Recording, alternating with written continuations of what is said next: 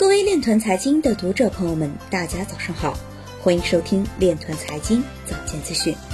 今天是二零一九年十二月十六日，星期一，农历亥年十一月二十一。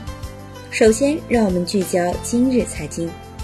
美国联邦执法局和联邦调查局警告，BTC 诈骗者假扮政府雇员进行诈骗。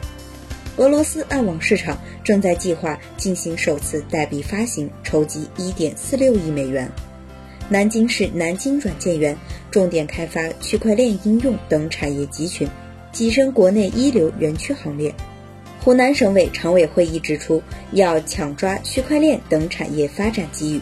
中国银行云南省分行与昆明新奇新科技有限公司签约，运用区块链等共同研发相关产品。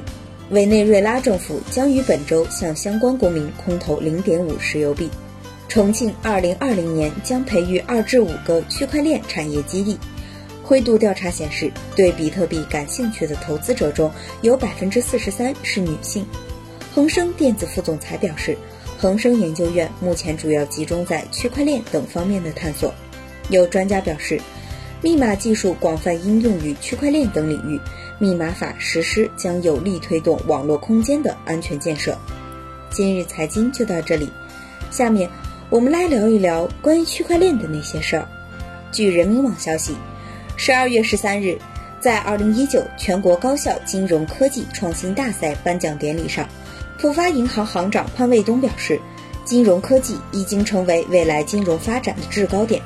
基于自然语言处理、语音识别技术、情绪感知等 AI 技术的数字员工是未来客户服务发展的趋势。浦发银行将通过应用 AI、物联网、区块链等前沿技术，来推动客户服务模式的创新和业务模式的重塑。以上就是今天链团财经早间资讯的全部内容，感谢您的关注与支持，祝您生活愉快，我们明天再见。